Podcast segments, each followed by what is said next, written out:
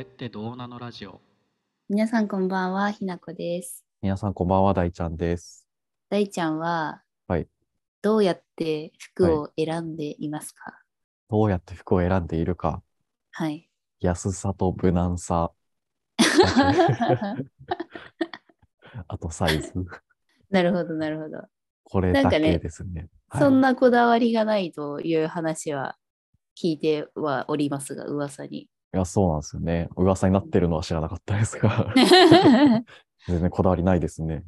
うん、無難っていうのはどういう。あー、なんだろう、なんか、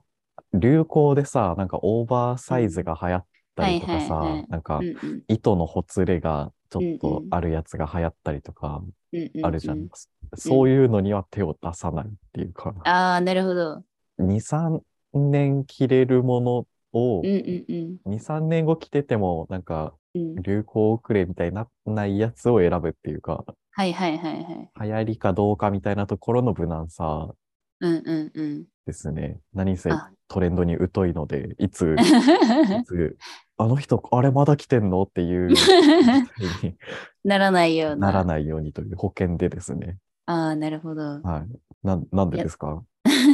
いやなんかその、は人はどうやって服を選んでるのかとかなはいはぜいファッションをなんていうんだ追い求めるのかみたいな流行なんかうんそういうのがまあ気になっていてでなんか最近読んだ本があったんですけどはいはいはいでなんかファッションって何ちぐはぐな体っていうなんかうん哲学者、哲学やってる人がうんなんかファッションっていうものについてとか身体論みたいなのについて語ってるはいはい本はいはいで、まあ、結構面白かったんだけど、うんなんかすごい一番面白かったのがなんかこう、着崩すところからファッションは始まるみたいな。ほうほうほなんかその最初ってさやっぱ赤ちゃんとか子供の時ってううん親が選んだ服をうん着るってことが多分ほとんどだと思うのじ赤ちゃんのあそう時ねから自分で選んもちろんもちろで着るっていう人いないかなって思うからなんかそれがなんか自分で選ん選択して着ていくなんか自分の服装を考えるみたいなのの始まりって、うん制服の着崩しじゃないかみたいなところ、なるほど。うん、が、まあ、あるんだけど、うんでなんかまあ大抵の服ってこう個人のイメージについてこう社会の規範を縫い付けてるというか、うんなんて言うんだろう社会的になうん制服とかがまあ分かりやすい例だけど、うんじゃあ学ランだったら首がこう詰まっててこう露出がなくて真っ黒でみたいなで動、き動きやすいのかみたいななんかそういう身体性っていうよりかは社会的にこれは学生の服ですよっていうラベリングみたいなはいのをはいはいして社会の規範としてなんかこう服があるみたいな。うんでなんかそれを着崩すみたいなところからその社会の枠組みと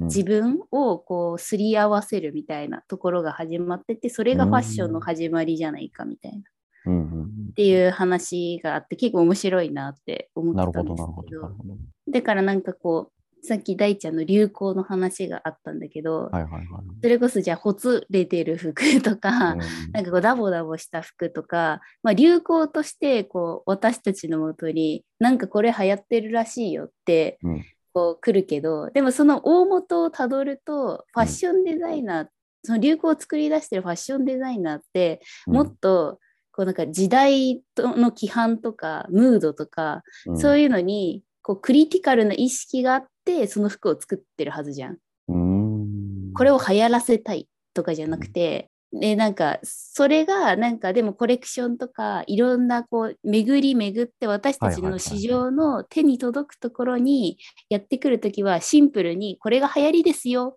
ていうのだけのメッセージで届くみたいな。はいはいはいはい。だからなんか本当は本来であればそういう社会への規範の抵抗とかうんなんか時代へのクリティカルな意識みたいなのがファッションであったはずが、うん自分のとこの手元に来た時はただの流行に飲み込まれてるよねみたいなはいはいはいはい話があるんですよ。ちょっとここまで大丈夫ですか はい。はい、一旦大丈夫です。一旦、はい、教養学聞かせていただいております。ほんで、ほんで、はい、なんか本でがあるのね。ほはいんで、なんかこの本って結構昔の本なので、なんか最初に出てたのが90年代とかで、うんなんか結構前のやつで、うんじゃあなんか今ここ最近のはいこうはい服装事情みたいなのとなんかを考えた時になんか今って、うんなんていうかあの骨格診断とかはいはいはいはい。ウェーブわかりまとすか、ストレートとかってやつでですすよですね。です。はいはいはい。なんか自分の体の身体特徴に合わせてあなたに似合うのはこの服ですこういう形の服が似合いますよとか、うんこういう着こなしをしたらあのスタイルがよく見えますよとかうんなんかそういうのが今流行ってるじゃないですうんか。うんうんなんかあれって果たしてファッションなんだろうかっていうほうほう話。をしたいなと思って はいはいはいはいはい。なんかそのなんだろうなその似合うっていうののうん基準うんがなんかもう押し付けられてるとも考えられはいはるいとはいはい思ってて例えばじゃあそのスタイルがよく見えるとか痩せて見えるとか足が長く見えるとかってなんかそれイコール似合うなのかっていううんうんうんうんところなんですよ。うんうん。でなんかそういうの考えてた時にうん果たして似合うとは何かみたいなうんなんかそれそのにこういうものが似合っているっていうのってなんか外側からおそれこそ押し付けられてるのではみたいなはいとこはいろはいにはい。こう至って、なんか私自身も全然服こう着る時にうんスタイルよく見えたいとか全然普通に思うんですけど、うんそれを客観的に見た時にうん似合うってなんなんだっけみたいな。はいはいはいはいはい。私が着たい服って本当にそういうことなんだっけみたいなのをちょっとこうそのなんていうの距離感うんみたいななんだろうその社会の規範とか価値観との距離感がなんか改めてちょっとと問い直すきっかけになったなっていうで大ちゃんどう思うかなと思ってこの話をしたいなって思いました。いや、なるほど。めちゃめちゃ考えますね、これは。なるほどね。 そう収録前にね、今日考えるけど大丈夫っ て言ってなるほどね。一旦はい理解の整理なんですけど、はいあれですよね、制服を着崩すっていうところからおしゃれは始まっていて、はいはいはなんいか。こう与えられたものを崩して、うん自分のイメージとこう、なんうかその自分の持ってる理想像と、はい、今与えられてるものをこう調整していく、ででうんきるだけ理想に近づけていくっていうのが、うんなんだおしゃれ似合うう、ん自分らしさとかを表現するっていそうそうそううそうことなんですよね。そうそう。だからまあなんかそう制服っていうのはすごい分かりやすく言うと、ただ等身大であるみたいな。なんかこう型はいはいはい。枠型みたいな。でもそれみんなさ等身大なわけないじゃん。なんていうか、私たちのか、まあ、体とかそのこ個性というか個人っていうのは、うんその枠型にはまるわけがないのよ。はいはいはいはい。ではまるわけがないからいろいろこう抵抗が起こるみたいな。うんうんそうそう。で、なんか自分の、自分との、その枠型とのすり合わせ、調うん整。うんで、それをすり合わせていくのが、くく着崩すっていう行為になり、で、着崩したことで、わ私が生まれるみたいな。はいはいはいはいはい。なるほどね。でその着崩し方っていうのが多分、多分その時はあんまあれだよね。なんかこれがあなたに似合う着崩し方ですよみたいなものはなくって、なんか自由にやってたような意識があったはずだけど、うんう。なんか今さっき言ってたみたいなんうん。骨格診断があっうんうんうんうて、ん似合う服が与えられて、それうをん買うためのお店があって、そこうんでう選んで買うことっていうのは、うんなんか与えられた方をんうん別の方にこう移してるだけうんうんうで、ん結局与えられた方に自分を近づけてるっていう点ではそう、そうそうお。しゃれという、おしゃれではないうんうん。ような行為だよね。なんか型の取り替えとか、新たな制服の獲得みたいな感じになってるってことだよね。そうそうそうだからなんか、なんかそうなった時に、なんうか、ん。似合うって何なんだっけってうーん。思っちゃうみたいな。なるほど。そのいわゆるその今新しい方の獲得って言ってくれたけどうん。そのその新しい方っていうのがあなたのカラースタイルに似合うよっていう言葉で今はこう言われてんだけど、結局それも型なんだよなあみたいな。 っうんうんうん てなった時にじゃあ型とのすり合わせっていうのは私になっていくプロセスではあるけれどもそれはじゃあ似合うとはまた別なのかみたいな。似合うってやっぱなんかこう他者評価なのかなっていうのとかはいはいはいはい。ああ、はでいも確かにそう考えるとあれね、他者評価の似合うと自己評価の似合うっていうのは結構意味合いが変わってくる気がでるすね。もさ、もう今ほぼ、ほぼほぼみんな他者評価じゃないあ他者基準という か、うん、他者から見て似合うねっていう似合うでしか、いや、私だけかな、それでしか服を選んでない気もしなくもないんだけど。 あでもその意識はまああるよな。うん、多分ほぼそれだと思う。なんか考えてないだけで。うん、あれだよね、なんか、その時のさ、他の人から言われる似合うってさ、うんな。んかこう、ブランド大ちゃんっていうものがまずあってさ、はいはいはいはい。ブランド大ちゃんの最新作が今の服装だとするとさ、はいはい。なんかもう大ちゃんっていうイメージがあって、うん。大ちゃんってもうこういうものを着るでしょうねっていう、はいはいはい。なんだ、範囲があってさ、うんうんうん。の中の最新作だから、なんかはいその範疇に収まってたら似合うねっていう、なんか感覚のチューニングの確かに確かに。な気はするんだよね。その範疇を超えてたら似合うねとはなんないよな。なんか珍しいねとか、あ、そういうそうそうそう服着るんだみたいな。そうだよ。そういう評価になるよね。うん。意外性みたいなね。いやブラン自分自身をこうブランドとして、なんだ、批判性をあはらんでやっていくっていうあ。ーでもなんかそういう意味では、なんか今ってすごいめっちゃ自己ブランディングしやすいじゃん。うんうん、そのまあ、SNS しかりさ自分がこう発信してきたものとかをさの蓄積をさ可視化しやすいっていうかさ、うんうん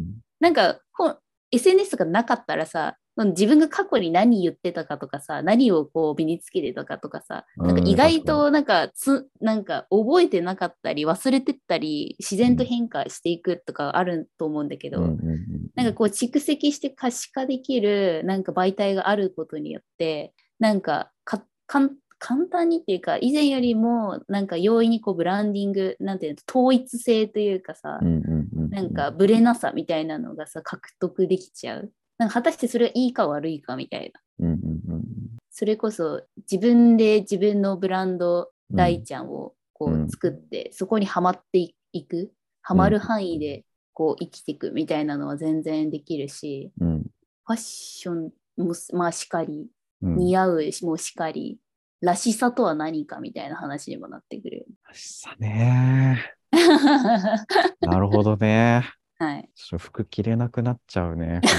ぎて買えなくなっちゃいますね。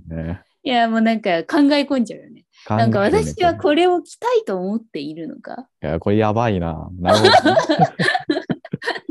これこじらせてますこね。れね、こじるね。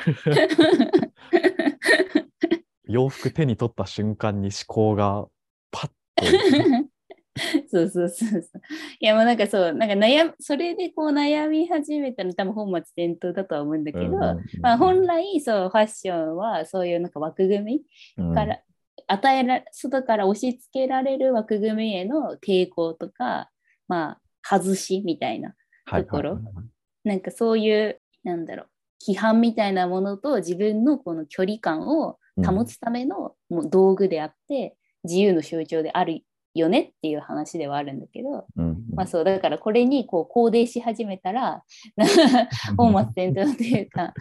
いやおはいはいお前逆にそれ間違ってるよみたはいいはないはい話にはなっちゃうんですけど、はい、なるほどね。まあ流行り流行りとうか、んこれが似合うよとかうんいうのをもうまあまあまあ確かにと思いつつうん自分が着着たい着てみたいなとか自分のその身体感覚これ着てると心地いいなとかはいはいはなんい。かそっちの方にもっとこうす素直になるというか重きを置くというかっていう服の選び方をなんか持ち直したいなという気持ちにはなりましなるほどね。た。はい期待って何なんですか ね。 無難を選んできている大ちゃなんんなんはだちょっとどうなんでしょう か。何なんだそれは。その感情知りませんね。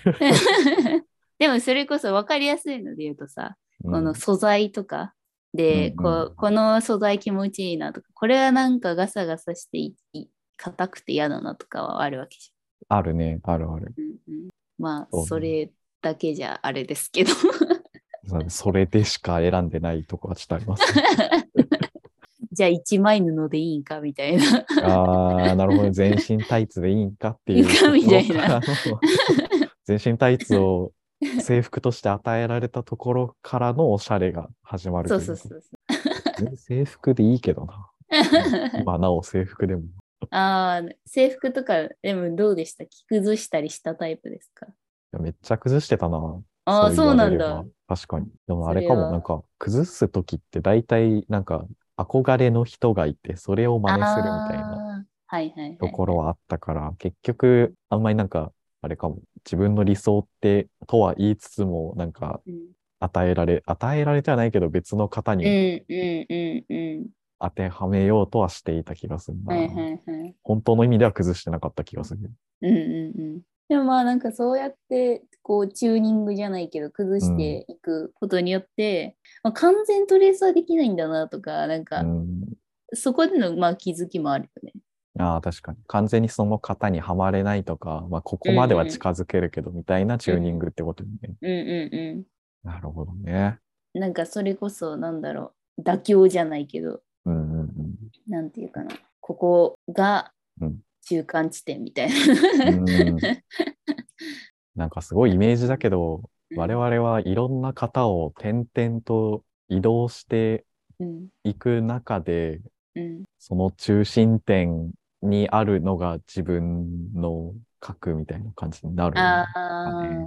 なんていうか、ベン図の重なってるところみたいな。そうそうそういろんな、いろんな縁を落としてって、重なった部分が うんブランド大ちゃんになるのかなと思いうんうまんした。うんうん。なるほど、なるほど。確かに。ブランド大ちゃん、おもろいね。ブランド大ちゃんは新規性が全くないことで有名 なんで、ブランドとはみたいな。変わらないというブランドですね。あー安心安全。安心安全、いつまでも変わら ない。いつまでも襟なしシャツを着続ける大ちゃんというところに、 コーヒーショップの店員さんみたいな。軽くいいそうな人って いう。いやこれからもじゃあぶ安心安全のブランド大ちゃんを築き上げていってもらって、はい。いつか大ちゃん自身がブランド大ちゃんを着崩す時が来るのか否か恥ずかしいな。ちょっと楽しみにしてます。ありがとうございます。もう多分、着崩すような服、持った瞬間に脳が止まると思うん で、おもろすぎる。はい、この考えを忘れた時に、ブランド大ちゃんは一歩踏み出せるのかなと思います。そうですね。はい。いや、ちょっと面白い話ができてよかったです。ありがとうございます。ありがとうございますあ。りがとうございます。